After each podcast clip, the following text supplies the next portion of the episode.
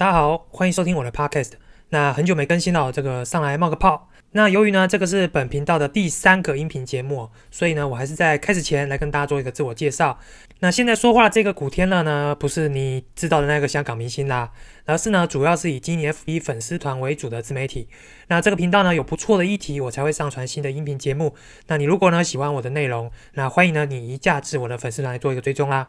那么这期节目呢，要跟大家介绍的是一档刚上市的高股息 ETF 零零八八二。那二月初啊上市的这档零零八八二呢，我相信啊大家多少都有耳闻啦。那七趴的殖利率哦，在当前这个一片低迷的利率环境中啊，一瞬间就抓住了所有纯股族的目光啦。那投资人可能会好奇啦，诶，这个台股最知名的不就是高值利率吗？那怎么现在突然冒出一档标榜的七趴值利率标的，又还不在台湾的 ETF 嘞？那这个七趴值利率怎么来的？哎，有没有灌水啊？还是根本配的就是本金呢？所以啊，我们这部音频的内容呢，就来快速跟大家介绍这档 ETF 啦。那这档 ETF 基本资料，这个它追踪的指数啊，就是恒生中国高股息率指数。那大家听到这里啊，可能会好奇啦，哎，这个所以买的是香港的股票还是中国的股票啊？那关于这点啊，官方文宣呢也有很清楚的说明了，大家买的呢就是在香港挂牌的中国企业。所以啊，你可以看它成分股后面都有一个 HK 啊。那这些企业呢，它有五十趴以上的营收都来自于中国哦，所以大家首先就弄清楚啦，这档 ETF 啊，它不是在中国买股票，而是在香港。那它的选股逻辑呢，有好几层，那我就一层一层来跟大家做一个简单的介绍。第一层呢，就是市值啦，它锁定啊，就是这个恒生指数里面的一个成分股。那大家有一个基本概念呐，这个能够成为恒生指数的成分股，基本哦，它这个市值都有一定的一个规模以上了，所以基本上都是一些中大型股票。那第二层呢？这档 ETF 就要求要有基本的流动性，那这个就不用多说了，这算是每一档 ETF 都有的一个标准配置。好，那再来就是连续三年呢要有配发股息的条件，而且是怎么样剔除了涉及博弈跟这个烟草业务的公司。那最后呢，把这些股票啊过去一年波动最高的前二十五趴给拿掉。好，那为什么要加后面这个条件呢？那白话，白话说就是要把这个涨跌最剧烈的怎么样的把它拿掉啦。好，那这样层层过滤下来，再以这个值利率来做排序哦，从最高往下来挑五十档，就是这一档 ETF 的成分股啦。那所以哦，这个听完上面这个简单的介绍，大家就可以初步理解到，你这样子筛选选出来的股票，大致上会有几种特性啊。那首先呢，它会具备高市值，那再是高股息，另外它会非常牛皮，而且呢，过去一段时间啊，它可能经历过下跌，或是还没有上涨过的类型哦，因为这样你的值利率才比较高嘛。所以听到这里哦，你就不要期望他会买什么科技成长股啊，因为这些股票怎么样，通常它配息都很低啊，而且呢波动都不小。那反而像什么股票呢？你看那个台湾的那个电信类股啊、金融股啊，哦，这个差不多就是这种类型啦。那在官方这个文件里面呢，它也有说啦，这个成分股涵盖的产业哦是这个地产、金融还有能源。那其实哦，你用想的就知道，这个这些股票大部分都是又大又牛，而且呢多少都是有这个官方背景的大型全职股啦。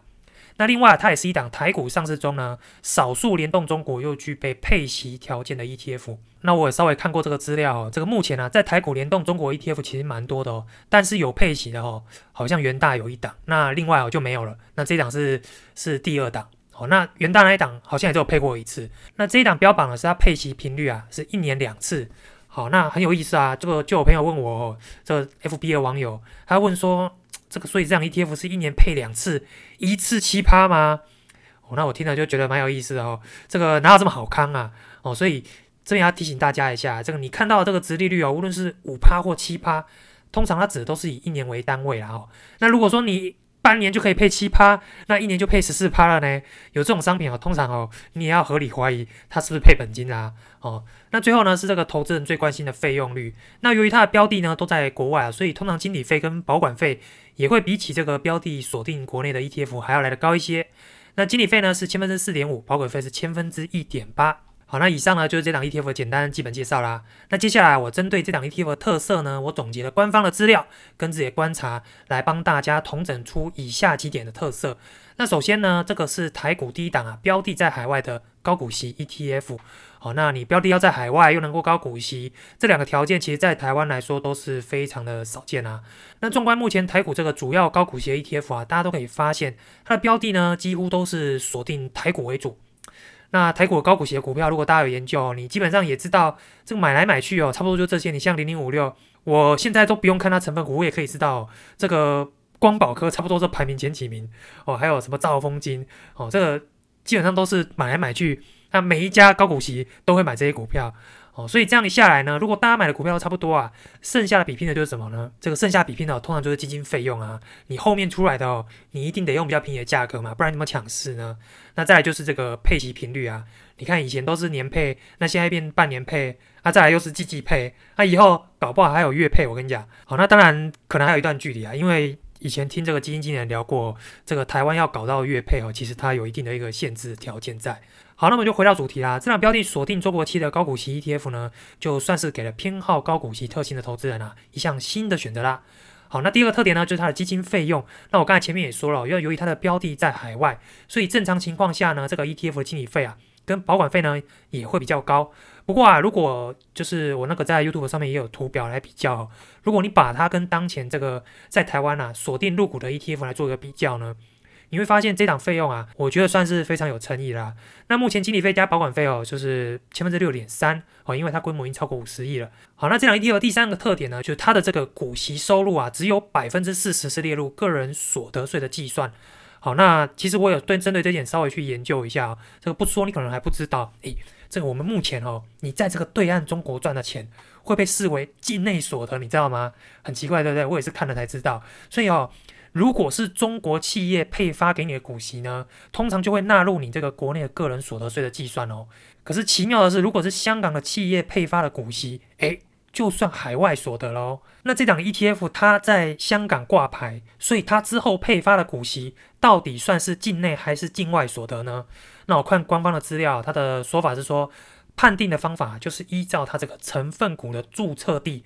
到底是中国还是香港来决定的？啊，那在这个影片出来之前呢，我看了一下这档 ETF 啊，它的成分股呢有四十趴的企业注册地是在中国哦，所以它配发出来股息呢就只有四十趴是列入境内所得哦，所以这就比起你投资国内的高股息，什么呃零零五六啊、零零八七八啊，一百趴哦都是算境内所得，这样比较下来，这个中信中国高股息啊就有一项特别的优势存在啦，那这个就算是它的特色之一。好，那最后一个特色呢，就是这个官方没有讲到的，香港股市啊，它是没有涨跌幅限制的哦。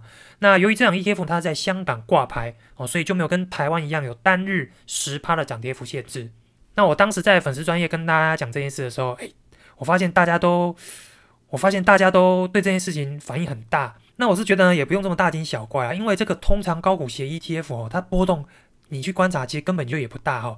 那就算它今天有涨跌幅限制哦。老实讲，你也几乎不会看到涨停或跌停的情况哦。不信你去看这个零零五六，你就可以知道我大概讲什么了哦。所以关于这个 ETF 没有涨跌幅限制这件事呢，大家知道就好。好，那接下来呢，这个因为我之前在粉丝团跟大家聊过这样 ETF 嘛，那我也收集了不少版友关于这样 ETF 的疑问。那我这边呢，就特别同整了这个比较多网友好奇的问题呢，在这边呢，来跟大家分享我的观察结果。那首先呢，就是这个七趴值利率是怎么来的啊？为什么它会比这个台股的高股息 ETF 给的还要多呢？那么快速给大家带来两个结论哦，主要有两点。第一个就是因为位阶低。那我们都知道呢，过去一两年啊，这个股市表现非常好嘛。可是你注意到，其实并不是所有的股票都在涨。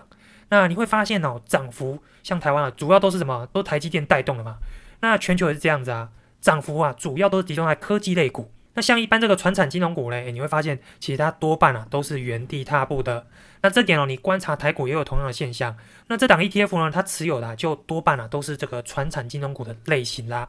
那这些股票就不同于科技类股，它们的配息哦，像这个传产金融啊，一般哦都很大方。可是怎么样，就是股价都不太动嘛。那尤其香港股市啊，过去几年呢表现跟台湾啊、日本、韩国，你如果放在一起来看，你会发现它是偏弱的。那股价都没有涨，那配息又大方，所以大家就可以知道这个殖利率怎么算的。股息在分子，股价在分母。那如果股价都没有涨，当然你这个殖利率就很可观啦。所以这个就是这档 ETF 之所以能配出七趴殖利率的第一个原因哦。那第二个原因呢，就是因为这个中国的大型企业啊，它常常会有在中国上市的 A 股跟香港上市的 H 股并存的情况。那通常我们在认知里面呢，中国的企业哦，它配息金额比较少。那是在 A 股的情况，那 H 股呢？它主要投资人哦都是以这个外资为主。那为了迎合外资的偏好呢，所以他们的配息啊通常又比较大方。好，所以以上这两点呢，就是这一档 ETF 能够给出七趴高值利率的主因。好，所以它配的并不是本金哦。